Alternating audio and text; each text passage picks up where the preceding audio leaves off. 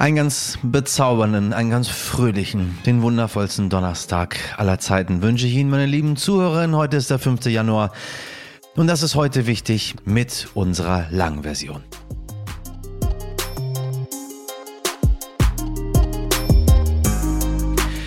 Sie merken es schon an meiner geistigen, sonoren, anderen Stimme, die heute hier zutage kommt. Der Papst ist der letzte absolutistische Alleinherrscher der ganzen Welt, sagt unser heutiger Gast, der Journalist und Vatikankenner Andreas Englisch. Heute verabschiedet sich die Welt in Rom von einem, der sein Amt revolutioniert hat. Papst Benedikt XVI. war der Erste, der zurücktrat und die Rolle des Pontifex Maximus damit entzauberte, vermenschlichte. Er war aber auch ein Papst, der Rückschritte. Sein Tod ist für Andreas Englisch ein Epochenwechsel, denn Benedikt wurde damals der Chef einer Kirche, die mit stolz geschwellter Brust daherkam. Der jetzige Papst Franziskus und seine Nachfolger, hier müssen wir vermutlich erstmal nicht gendern, sind mit einer Kirche konfrontiert, die in einer tiefen Krise steckt. Mit dem Vatikan-Korrespondenten wollen wir heute darauf schauen, was von Papst Benedikt bleibt, wo die Kirche jetzt steht, ob echte Reform möglich ist und wie der Missbrauchsskandal nachwirkt, in einer Welt, in der sich die Leute mehr denn je vom Glauben entfernen. Außerdem schauen wir auf die Wahl des drittmächtigsten Amtes in den Vereinigten Staaten, Sprecherin des Repräsentantenhauses. Eigentlich reine Formsache, aber dieses Mal läuft alles ein bisschen aus dem Ruder. Was da los ist, erklärt uns Christopher Wittig, der politische US-Korrespondent von RTL NTV. Dann lassen Sie uns mal starten, liebe Brüder und Schwestern. Zuerst das Wichtigste in aller Kürze. Die Ukraine wird weiter von russischen Truppen bombardiert. Mittlerweile sind große Teile der Infrastruktur in vielen Städten zerstört. Dazu kommen kalte Temperaturen. Die Hilfsorganisation Caritas rechnet deshalb mit einer weiter steigenden großen Zahl von flüchtenden Menschen. Laut UN-Flüchtlingshilfe sind bisher acht Millionen UkrainerInnen ins europäische Ausland geflohen. Etwa 6,5 Millionen Menschen sollen innerhalb des Landes geflohen sein. Australien leidet besonders unter den Folgen der Klimakrise. Das zeigt sich jetzt wieder in einer Jahrhundertflut im Nordwesten Australiens. Nach extremen Regenfällen sind ganze Ortschaften vollständig überschwemmt. BewohnerInnen mussten mit Hubschraubern in Sicherheit gebracht werden. Auch Tiere sind in Gefahr. Auf Fernsehaufnahmen sieht man immer wieder, wie Kängurus, Kühe oder Wallabies flüchten und versuchen, sich in Sicherheit zu bringen. Die Behörden warnen vor weiteren Fluten. Und wir schauen noch auf eine gute Nachricht aus Dänemark. Dort gab es 2022 tatsächlich keinen einzigen Banküberfall. Das liegt unter anderem daran, dass die dänische Bevölkerung deutlich weniger am Bargeld hängt als hierzulande und dänische Banken ihr Bargeldvermögen schrittweise abschaffen. Für Deutschland gibt es die ganz neuen Zahlen noch nicht. Allerdings waren es in 2021 auch nur 28 Banküberfälle. Es geht um das drittmächtigste Amt in den Vereinigten Staaten nach dem Präsidenten und der Vizepräsidentin, den Speaker of the House, den Sprecher oder die Sprecherin des Repräsentantenhauses. Sie erinnern sich vielleicht an die Kongresswahlen im November, liebe Hörerinnen.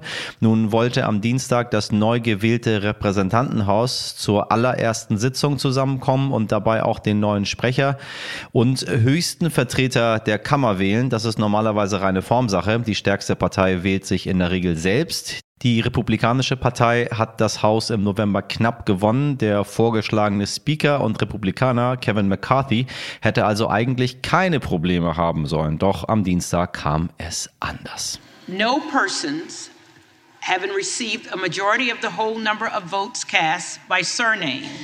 A speaker has not been elected. Keiner der aufgestellten Kandidaten konnte eine absolute Mehrheit hinter sich bringen. Sogar der demokratische Kandidat Hakeem Jeffries hatte mehr Stimmen als der republikanische McCarthy.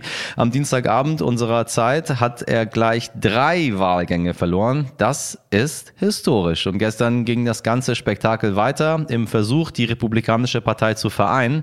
Christopher Wittig ist der politische US-Korrespondent von RTL NTV. Er hat das Speaker-Debakel von Washington DC aus verfolgt. Lieber Christopher, ist diese Einigung gelungen? Und was sind eigentlich die Hintergründe dieses ganzen Spektakels?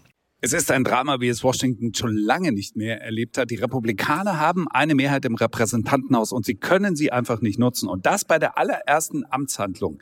Es ist 100 Jahre her, dass ein Kandidat mehrere Wahlgänge brauchte. Und jetzt ist es Kevin McCarthy, der schon sechs Wahlgänge hatte und einfach keine Mehrheit auf sich vereinen kann. Und man sieht hier die Republikaner, die zerfleischen sich auf offener Bühne und die Demokraten schauen zu und freuen sich darüber, denn sie sehen einfach, dass die Republikaner unfähig sind, ihre Mehrheit zu nutzen.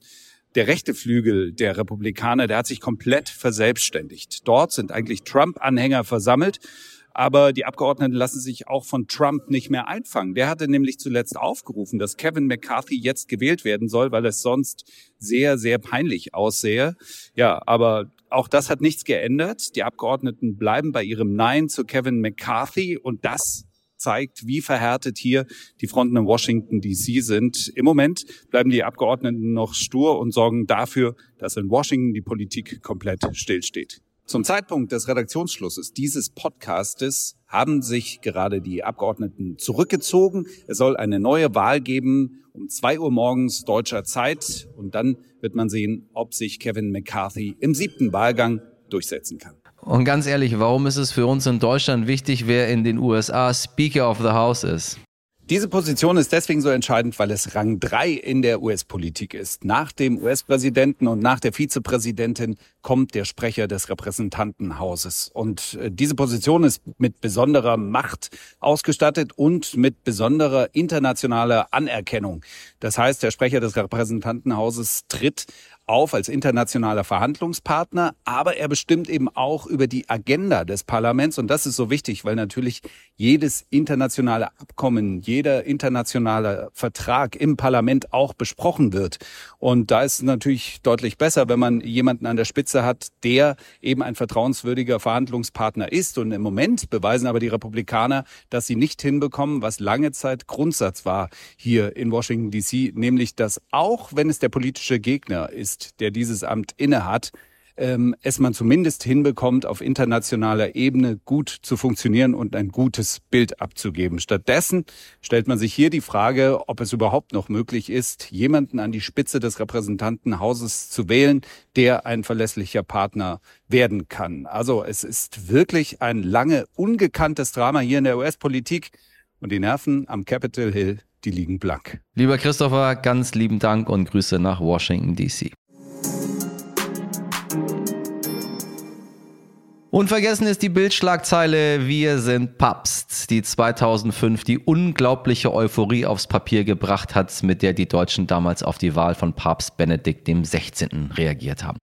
Heute ist davon sagen wir mal, nicht mehr ganz so viel übrig. Wir waren Papst ist in diesen Tagen zu lesen. Was dahinter steckt, geht viel tiefer als der Tod des emeritierten Papstes, der heute in Rom beerdigt wird. Die Kirche steckt tief, tief, tief in einer Krise. Mein Kollege Dimitri Blinski spricht jetzt mit Vatikan-Korrespondent Andreas Englisch über das Leben und Wirken des Josef Ratzinger. Ein Papst, der in die Geschichte einging, weil er mit einem Rücktritt sein Amt ein wenig entzaubert hat weil er als erster Papst gezwungen war, sich dem Missbrauchsskandal der katholischen Kirche zu stellen und weil er so anders war als der, der vor ihm kam und auch als der, der nach ihm kam. Andreas Englisch ordnet für uns ein, wo steht die Kirche heute nach Johannes Paul II. und Benedikt XVI. und mit Franziskus. Herr Englisch, ich grüße Sie. Guten Morgen, hallo. Ja, guten Morgen. Ja, es gab bisher 266 Päpste. Was würden Sie sagen, wie sehr hat Papst Benedikt XVI. die katholische Kirche geprägt? Also erst einmal ganz einfach, er wird in die Geschichte eingehen, weil er als erster Papst seit über 400 Jahren zurückgetreten ist. Das hat das Amt des Papstes drastisch verändert, weil das bedeutet, dass man von jetzt ab Päpste zum Rücktritt auffordern kann. Es bedeutet auch, dass das Amt ein bisschen entzaubert ist. Das ist nicht mehr nur von Gott gegeben, wie die katholische Kirche ja viele Jahrhunderte lang gepredigt hat, dass der Heilige Geist den Papst aussucht. Jetzt liegt das Amt mehr in der Hand der Menschen. Es ist auch menschlicher geworden, aber das ist, wird von Benedikt XVI. auch in den kommenden Jahrhunderten bleiben, ganz sicher. Bevor wir zum Rücktritt kommen, lassen Sie uns noch mal ein bisschen auf die Anfänge schauen. Ich habe äh, nachgelesen, Sie hatten das auch noch mal zitiert. Kardinal Joachim Meissner sagte mal, dass der härteste Job in seinem ganzen Leben darin bestand, Josef Ratzinger dazu zu bringen, die Wahl zum Papst überhaupt anzunehmen. Wie war das damals bei ihm? Also sagen wir mal so, ich kenne Josef Ratzinger seit 1987 und äh, dass dieser Mann nicht Papst werden wollte, das wusste in Rom wirklich jeder, der ihn kannte. Also das hat Ratzinger immer wieder wiederholt. Also ich kann mich an eine Szene erinnern, die werde ich nie vergessen. Das war, da war er Kardinal, also Präfekt der Glaubenskongregation und sollte einen Preis bekommen. Und ich war bei der Preisverleihung und die Gratulanten kamen und ab einem bestimmten Punkt sagte er dann, ich möchte jetzt gehen. Und dann sagte einer der Gäste, aber Herr Eminenz, wieso wollen Sie denn die Gratulanten nicht empfangen? Und dann sagte Josef Ratzinger, ich stehe nicht gerne im Mittelpunkt. Und dann habe ich gedacht, ein solcher Mensch, wie soll der das Amt übernehmen, indem man mehr im Mittelpunkt steht als irgendein anderer Mensch auf der ganzen Welt. Also wie sollte dieser Mann Papst werden? Und er hat dann also auch gesagt, also ich kann mich an ein ganz konkretes Gespräch erinnern, 1999, da bin ich aus Polen zurückgekommen mit Johannes Paul II. Das gab Massenmessen mit Millionen und Millionen Menschen. Und Ratzinger sagte zu mir, ich könnte das nie. Das war ganz klar. Und äh, als dann ähm, Johannes Paul II. starb, äh, ging Josef Ratzinger äh, mit hundertprozentiger Sicherheit davon aus, dass er jetzt nach Deutschland zurückgehen wird. Hat seinen Sekretär als Dankbarkeit nochmal zum Bischof befördert, Josef Clemens, und hat eigentlich seinen Koffer gepackt. Der hat gedacht, ich äh, be beteilige mich jetzt an der Beerdigungsfeier. Johannes Paul II. ich nach Deutschland. Und äh, dann fällt, das sagt er ja auch so, das Fallbeil in der Sixtinischen Kapelle. Er hat das ja mit einer Tötung verglichen. Und er wollte, der Papst wird nach seiner Wahl gefragt, nehmen Sie die Wahl an oder nicht. Und äh, Ratzinger wollte ganz äh, offensichtlich sagen, nein. Und dann ist äh, der Kölner Kardinal Meissner, der sein engster Freund war, zu ihm gegangen und hat gesagt, also überleg dir das nochmal, du hast auch der Predigt zu Johannes Paul II. gesagt, äh, wenn Gott ruft, dann muss der Priester auch kommen und jetzt bist du gerufen. Und dann hat Ratzinger also die Zähne zusammenbissen, gebissen und Ja gesagt. Wie hat Papst Benedikt XVI. die katholische Kirche verändert? Welche Akzente konnte er setzen? Also, das, es gab einen ganz klaren Ruck zurück. Das war vollkommen klar. Äh, Johannes Paul II., das, die große Lebensleistung von ihm war die Globalisierung der katholischen Kirche. Mit diesen 104 Auslandsreisen, der hat die katholische Kirche sozusagen die Fenster aufgestoßen. Da wurden plötzlich Lateinamerikaner waren wichtig, Asiaten, äh, Menschen aus Afrika. Das war plötzlich, war die Kirche globalisiert. Und Johannes Paul, Franz Benedikt hat das wieder zurückgefahren. Der hat also die italienischen Kardinäle wieder stark gestärkt, hat Europa gestärkt. Der sah ähm, Europa als einen christlichen Kontinent. Das war für ihn ganz wichtig. Das war auch eine seiner größten Niederlagen, muss ich ganz ehrlich sagen. Da war ich dabei. Also er hat, als er noch Präfekt der Glaubenskongregation gesagt, er spreche sich gegen die EU-Teilnahme der Türkei aus. Das war ganz klar. Er hat gesagt, er ist gegen einen EU-Beitritt der Türkei, weil er sagte immer, der Islam ist das andere.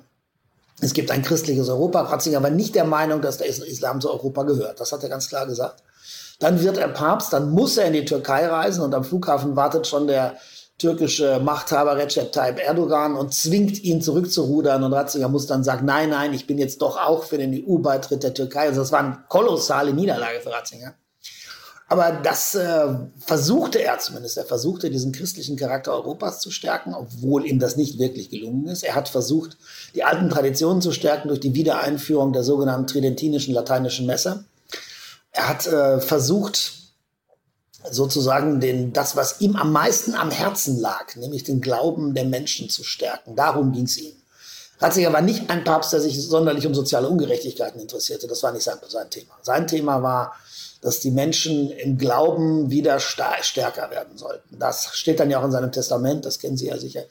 Aber das war sein Anliegen kann mich noch erinnern, ähm, es gab dann die Schlagzeile in der Bild, wir sind Papst. Und irgendwie spürte man da so eine gewisse Euphorie auch in Deutschland. Äh, wie haben Sie so die Stimmung erlebt, als, ja, als wir alle in Deutschland irgendwie Papst wurden? Also sagen wir mal so, ich glaube, dass äh, der Tod von Benedikt XVI. ein Epochenwechsel ist. Weil beim Amtsantritt von Benedikt XVI. im Jahr 2005 war das, glaube ich, der letzte Papst, der der Chef einer Kirche wurde, die noch mit stolz geschwellter Brust und großem Selbstbewusstsein daherkam. Diese Epoche ist mit dem Tod von Benedikt zu Ende. Sein Nachfolger Franziskus und alle die Nachfolger, die kommen werden, werden mit einer Kirche zu tun haben, die in einer tiefen weltweiten Krise ist. Das war beim Amtsantritt von Ratzinger noch nicht so. Sie haben das ja schon beschrieben. Es gab eine Euphorie, die war unter anderem aber dem geschuldet, dass Johannes Paul II. so erfolgreich gewesen war. Die internationale Politik war der Meinung gewesen, dass die katholische Kirche Teil daran hatte, dass das Sowjetimperium zusammengebrochen ist. Das war damals Konsens. Also Sie wissen ja, der Einfluss von Johannes Paul II. auf Polen war immens. Und Michael Gorbatschow hat ja auch zugegeben, ohne den Zusammenbruch in Polen hätte wäre die Berliner Mauer vielleicht nie gefallen. Also das, das war ein enormer politischer Erfolg. Und Benedikt trat dann in diese Fußspuren. Und am Anfang sah das ja auch alles unheimlich positiv auf. Der erste, er hatte das Glück, dass er ein Heimspiel hatte als ersten Auftritt, war der Weltjugendtag in Köln. Da hat er gepunktet, ganz ohne jeden Zweifel. Aber ich erinnere mich auch ganz ehrlich an diesen Tag. Wir waren auf dem Schiff mit Benedikt, sind den Rhein runtergefahren in Köln. Und während wir den Rhein runterfahren, stand neben dem Papst ein großes Kruzifix, ein Holzkruzifix. Und das ist umgefallen und in mehrere Teile zerbrochen. Und der Vatikan, die Leute des Vatikans, sie wurden alle blass, weil das war so ziemlich das schlimmste Vorzeichen, das man sich innerhalb der Kirche vorstellen konnte. Und da muss ich ganz ehrlich sagen, habe ich auch zum ersten Mal gedacht, was ist, wenn dieses angeblich so triumphale Pontifikat jetzt doch ganz anders werden wird? Absolut. Ähm, Benedikt im 16. wurde vorgeworfen, er hätte im Missbrauchsskandal ja wenig zur Aufklärung beigetragen, sondern hätte er vertuscht und sich ja häufig gar nicht geäußert. Er hat dann im letzten Jahr auch einen Brief geschrieben, in dem er von tiefer Scham gesprochen hat und von großem Schmerz, den er so zum Ausdruck brachte. Äh, trotzdem sind die Betroffenen eben enttäuscht, weil Benedikt irgendwie auch nicht die Verantwortung für die Taten übernommen hat und nicht über Verantwortung gesprochen hat wie haben Sie ihn im Umgang mit diesem Missbrauchsskandal jetzt auch erlebt? Also da finde ich, muss ich ganz ehrlich sagen, die Beurteilung ungerecht. Weil ähm, es ist richtig, leider, dass äh, Johannes Paul II., den ich wirklich sehr geschätzt habe, ich habe auch Bücher über ihn geschrieben, ich habe den auch für einen wirklich großen Mann gehalten, aber der hat den zu verantworten, dass der Vatikan den Missbrauchsskandal auf eine gnadenlose Art und Weise unter den Teppich gekehrt hat. Das habe ich also ganz häufig erlebt. Es gab ganz viele Fälle, den Wiener Erzbischof Hans-Hermann Gröer, der beschuldigt war, Männer missbraucht zu haben, das wurde, wurde bemäntelt. Dann gab es den Kardinal von Boston, der hieß Law, das, wurde, der war angeklagt von der Staatsanwaltschaft in den USA. Das ist auch unter den Teppich gekehrt worden. Das ist alles und dann kam Ratzinger und Ratzinger wollte aufklären. Das gibt's keinen Zweifel daran. Das war der erste Papst, der gesagt hat, das geht so nicht. Als Chef der Glaubenskongregation war er lange dafür auch verantwortlich gewesen. Richtig ist aber auch, A, er hat das Ausmaß maßlos unterschätzt. Also er hat geglaubt, es handelt sich um einige wenige Ausnahmefälle, wie in anderen Organisationen auch dass das ein systemisches Problem ist und viele Länder betrifft, wenn nicht sogar alle und Zehntausende, wenn nicht Hunderttausende von Fällen weltweit, das hat er nicht geschafft, das hat er nicht geglaubt. Und der zweite Punkt ist, er hat äh, diese Kirche, seine Kirche auch so sehr geliebt, dass er einfach nicht einsehen wollte, dass diese Kirche schwere Fehler gemacht hatte. Also so schwere Fehler, dass Menschen in den Selbstmord getrieben worden sind. Und ähm, er hat auch da ganz sicherlich nicht radikal genug durchgegriffen und er hat zwar immer persönliche Schuld eingestanden, bei anderen und bei sich selber auch, aber den entscheidenden Schritt zu sagen, die katholische Kirche hat ein System betrieben, das in sich äh, Verbrechen vertuscht hat und im Gegenteil Gangstern, die sich an Menschen sexuell vergangen hatten, geschützt hat, das, den Schritt ist er nicht gegangen. Er ist ganz sicher daran auch gescheitert, klar. Aber sicher ist auch, er hat es im Gegensatz zu seinem Vorgänger mit aller Macht versucht. Sie haben damals auch seinen Rücktritt vorhergesagt und standen selber etwas in der Kritik. Ähm, dann wurde es tatsächlich ja wahr. Wie kamen Sie damals da drauf? Was für Anzeichen hatten Sie? Was für Signale? Also Sie sind ja auch Journalist und ich muss Ihnen ganz ehrlich sagen, das war so ziemlich die schlimmste Zeit in meinem Leben, weil ähm, ich wusste, dass Josef Ratzinger amtsmüde war. Also ich wusste, hatte ihn getroffen. Ich wusste, dass ich merkte, dass der Flügel lahm war. Er merkte, dass die Fehler, die er gemacht hatte, auch schwer auf ihm lasteten und äh, er auch sich glaubte, er sei der falsche Mann für diesen Job. Er hatte sich zurückgezogen, angefangen Bücher zu schreiben. Es gab eine ganze Menge Zeichen, dass man dachte, der will nicht mehr. Und dann gab es ein ganz konkretes Erlebnis. Das war im Herbst 2012. Äh, Josef Ratzinger machte eine Kardinalsernennung von acht Kardinälen. Das hat in Deutschland kein Mensch gemerkt, das hat auch kein Schwein interessiert. Nur das war aus Vatikansicht eine Sensation. Weil das acht Kardinäle geschaffen werden, das passierte nie aus dem schlichten Grund, weil die Schaffung von Kardinälen ist wahnsinnig teuer. Sie müssen den ganzen Vatikanischen Palast absperren. Sie müssen hunderte von Leuten bezahlen. Deswegen schafft man 20 Kardinäle, 30, alle paar Jahre, aber nicht acht. Das war sinnlos. Dann habe ich gedacht, wieso schafft er acht Kardinäle? Und auf der Liste standen sieben, die waren völlig harmlos, die sollten Kardinal werden. Und der achte, der stand zum Himmel. Das war James Michael Harvey, das war der Präfekt des päpstlichen Hauses. Das ist einer der mächtigsten Jobs im Vatikans. Und der sollte eindeutig weggelobt werden auf einen Altersposten in die Kirche von St. Paul vor den Mauern. Da habe ich gesagt, warum lobt der den weg? Es gab nur einen Grund. Es gab irgendjemand, der wollte den Job. Dann habe ich gedacht, wer ist so mächtig, dass er Ratzinger dazu bringen kann, eine Kardinalsernennung durchzupauken, um einen Typen zu feuern, weil er diesen Job will? Und dann dachte ich, es gibt nur eine Antwort. Es kann nur Georg Genswein sein. Der ist mächtig genug, sein Sekretär. Und dann habe ich mich gefragt, warum sollte er das tun? Das macht überhaupt keinen Sinn. Genswein war der Sekretär des Papstes. Das war der mächtigste Job im Vatikan überhaupt, neben dem Papst. Dann habe ich gedacht, es sei denn, Ratzinger tritt zurück. Wenn Ratzinger zurücktritt und hat zu Genswein gesagt, ich trete zurück, dann hat Genswein gesagt, dann besorgst du mir vorher einen Job. Und zwar den des Präfekten. Das passte alles zusammen, aber ich wusste das nicht. Ich bin dann ins Fernsehen gegangen, in einer Sendung des NDR und habe gesagt, dieser Papst wird zurücktreten. Und dann brach die Hölle über mich los. Also mein Verlag war stocksauer. Die haben gesagt, wie kannst du sowas sagen? Das, dir glaubt doch kein Mensch mehr, meine, auch meine Zeitungskollegen, meine Reporterkollegen, weil gesagt, wie kannst du so bescheuert sein? Seit Jahrhunderten ist kein Papst zurückgetreten. Äh, das ist doch völliger Blödsinn. Die wussten gar nicht, dass es überhaupt geht, die meisten. Und die haben dann gesagt, weißt du, du hast dich völlig unglaubwürdig gemacht. Also du machst hier den Papstexperten, schreibst Bücher über die Kirche, das will doch keiner mehr haben. Du bist unglaubwürdig, tut mir leid. Und ich habe dann in den Monaten echt gezittert, sage ich Ihnen ganz ehrlich, weil ich habe gedacht, hättest du bloß die Klappe gehalten. Weil ich konnte mir das zusammenreimen, aber ich war mir ja nicht sicher. Und dann passierte das Erstaunliche. Es kommt zur Kardinalsernennung. Haber wird gefeuert und den Job bekommt tatsächlich Georg Genswein. Und dann habe ich gedacht, aha, es ist also doch so, wie du gedacht hast. Und dann kam die Erlösung im Frühjahr 2013. Dann kamen hundert, kamen ganz viele Menschen zu mir, die sich entschuldigt haben und gesagt haben, wir haben gedacht, du bist ein Irrer. Ähm, aber das, aber wie gesagt, es war ziemlich riskant, weil ich war mir auch nicht sicher. Dann ist es auch wahr geworden. Sie sind ja äh, seit 1987 schon in Rom und beobachten den Vatikan. Das war ja, ja, das war ja, wie Sie schon sagen, schon etwas Unvorstellbares eigentlich. Ne? Merkte man denn so langsam dann auch schon, dass es im Vatikan unruhig wurde, bevor dann die Entscheidung letztendlich auch mitgeteilt wurde? Es war völlig überraschend. Kein Mensch hat damit gerechnet nur eine, auch an dem Tag, an dem es ja eine ganz normale Kardinalsversammlung gab, das war ein völlig normaler Tag, kein Mensch ist zu dieser Kardinalsversammlung gegangen. Das hat überhaupt keiner mitgekriegt. Nur eine Kollegin, die arbeitet für die nach staatliche Nachrichtenagentur, die hat sich das angehört, weil es, das war ein Termin wie hunderte von langweiligen Terminen im Vatikan auch. Da geht kein Mensch mehr hin. Und dass der dann sagen würde, ab dem Tag ist der Sitz des Papstes frei, weil ich zurücktrete, das kam wie ein Blitz aus heiterem Himmel. Kein Mensch hätte das für möglich gehalten. Also ich weiß auch genau, dass selbst äh, mich Kollegen dann alle anriefen und sagten, woher wusstest du das? Wer hat dir das gesagt? Und ich habe gesagt, das hat mir niemand gesagt, aber es passte wie bei den Legosteinen plötzlich alles zusammen. Und äh, ja, dann kam diese riesige Überraschung, mit der auch im Vatikan keiner so richtig umgehen wusste, weil wie bitte sollten zwei Päpste jetzt im Vatikan zusammen leben? Herr Englisch, wie groß ist eigentlich der Einfluss des Papstes heute auf die Kirche? Überschätzen wir manchmal die Rolle des Papstes? Nein. Der Papst ist der letzte absolutistische Alleinherrscher der ganzen Welt. Äh, der kann innerhalb der Kirche machen, was er will. Der kann entscheiden, was er will.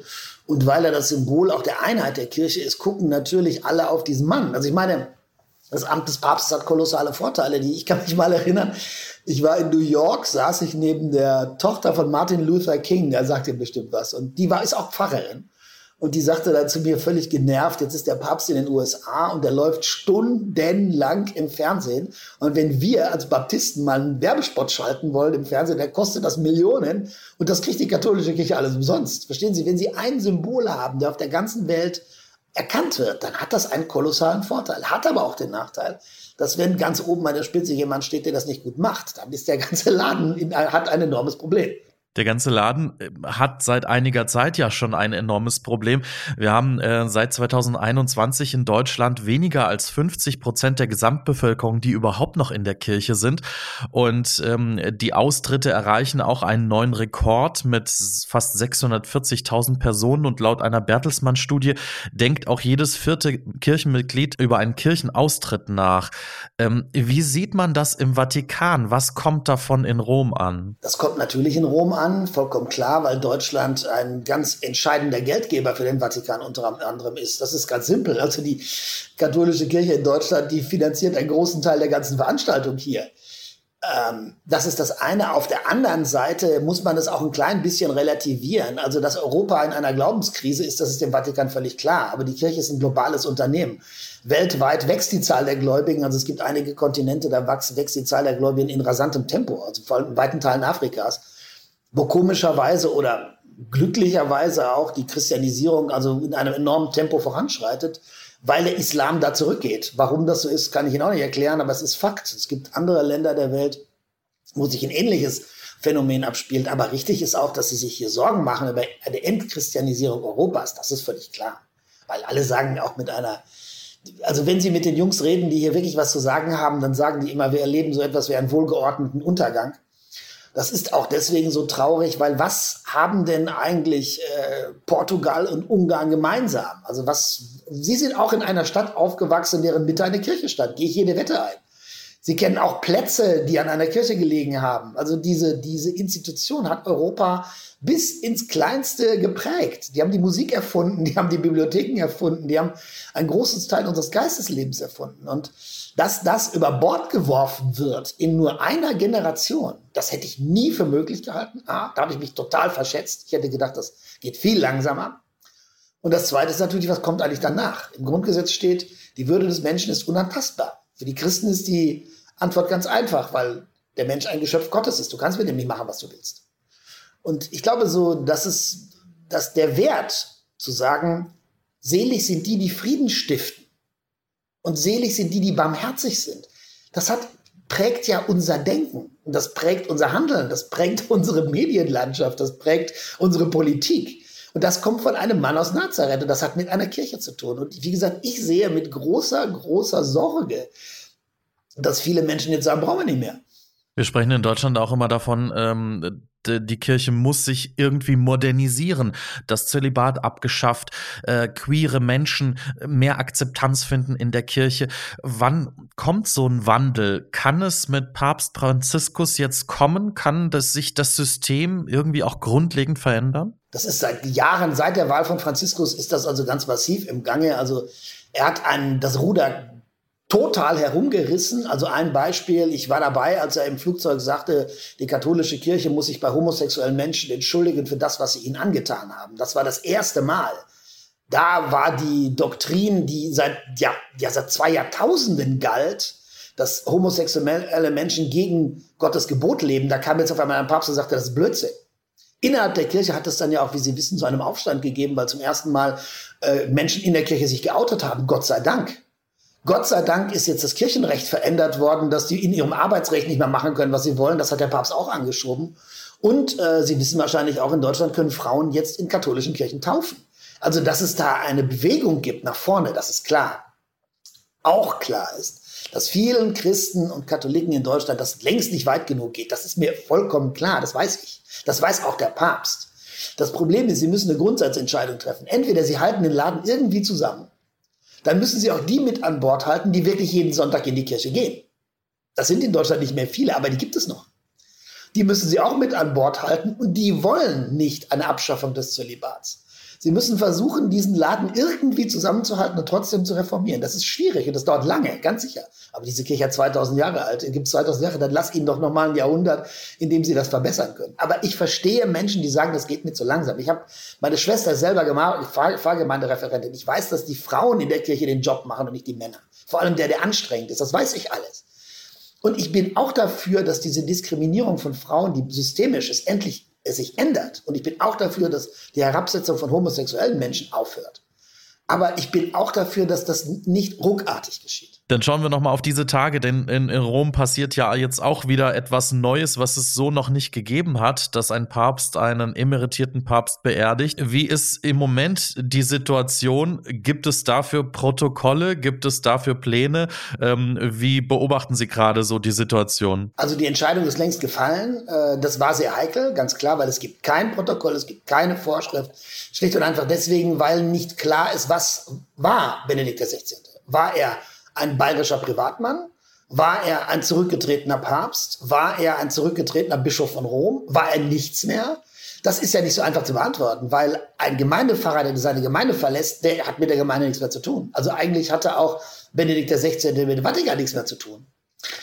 Der Papst Franziskus hat aber die Entscheidung getroffen, dass er wie ein Papst behandelt werden soll. Deswegen gibt es den großen Gottesdienst vor der Peterskirche, das Requiem, der Papst wird dasselbe halten. Also das Protokoll ist jetzt ganz einfach und überschaubar. Es wird so sein wie bei der Beerdigung eines noch amtierenden Papstes mit ganz wenigen Änderungen. Also eine Sache, die sich ändert, ist natürlich der Siegelring des Papstes, also der Fischerring.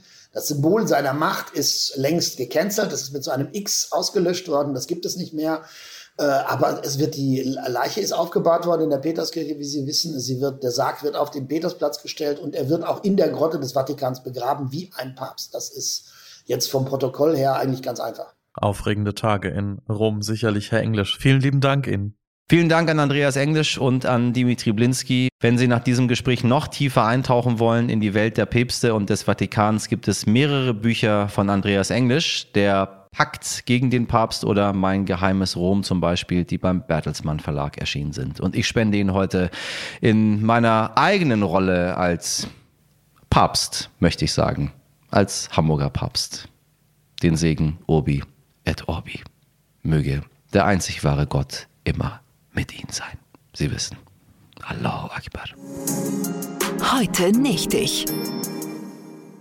Wir haben gestern bei unserem großen, heute wichtig Jahresvorausblick schon kurz darüber gesprochen. In Berlin steht im Februar die Wahl. Wiederholung an. Ja, und Sie kennen das alle. Kurz vor der Wahl werden sämtliche Wände plakatiert, damit möglichst alle Wählenden die VertreterInnen der Parteien kennen.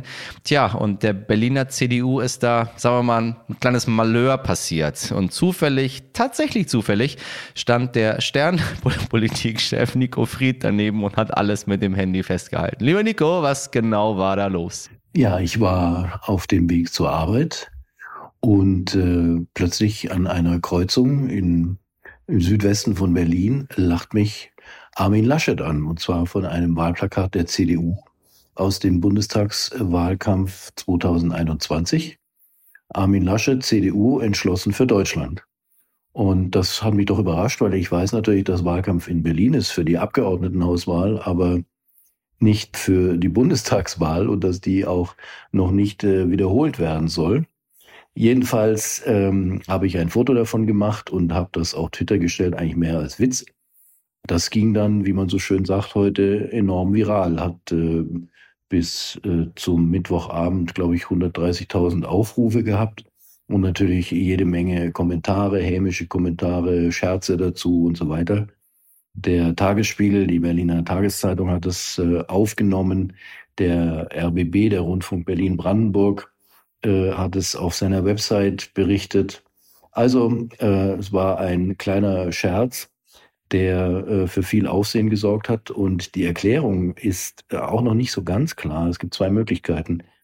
Es ist so, dass diese großen Plakate, sogenannte Wesselmänner, das sind die, die auf äh, den Straßen, äh, auf Grünflächen und so stehen und besonders viel Aufmerksamkeit natürlich erzeugen durch ihre Größe, die äh, werden aufgestellt von Firmen. Und jetzt ist die Frage, wer ist eigentlich dafür verantwortlich, dass da nicht das alte Wahlplakat ähm, wieder verwendet wird entweder die Firma, die hätte dann den Laschet abnehmen müssen, abkratzen müssen. So war es dann wohl auch am äh, Dienstag, dass die dann den Laschet entfernt haben, nachdem das äh, für so viel Aufsehen gesorgt hat. Oder aber hätte die Werbefirma schon die neuen Bilder für den Abgeordnetenhauswahlkampf in Berlin auftragen müssen, sprich den Spitzenkandidaten Wegner hier von der Berliner CDU. Das hat sich noch nicht so ganz klären lassen, wer da die Verantwortung hat. Aber es hat für Aufsehen gesorgt und damit auch dem Stern, äh, glaube ich, ein bisschen genützt. Was für eine wunderschön unterhaltsame Story. Nico Fried. Aus und Amen. Das war's mit unserem kleinen, aber feinen Podcast für heute. Falls Ihnen gefällt, was Sie da hören, möchte ich Ihnen raten. Dann erzählen Sie doch gerne Ihren Freundinnen und Familienmitgliedern davon oder noch besser, teilen Sie uns auf den sozialen Medien, Instagram, Twitter, Mastodon. Sie wissen, Mastodon, da muss man heute sein. Sie können es natürlich auch machen, wie die CDU, Plakate für uns aufhängen oder es aus dem Fenster rausschreien. Dann aber gerne mit meinem Gesicht und nicht mit dem von Armin Laschet.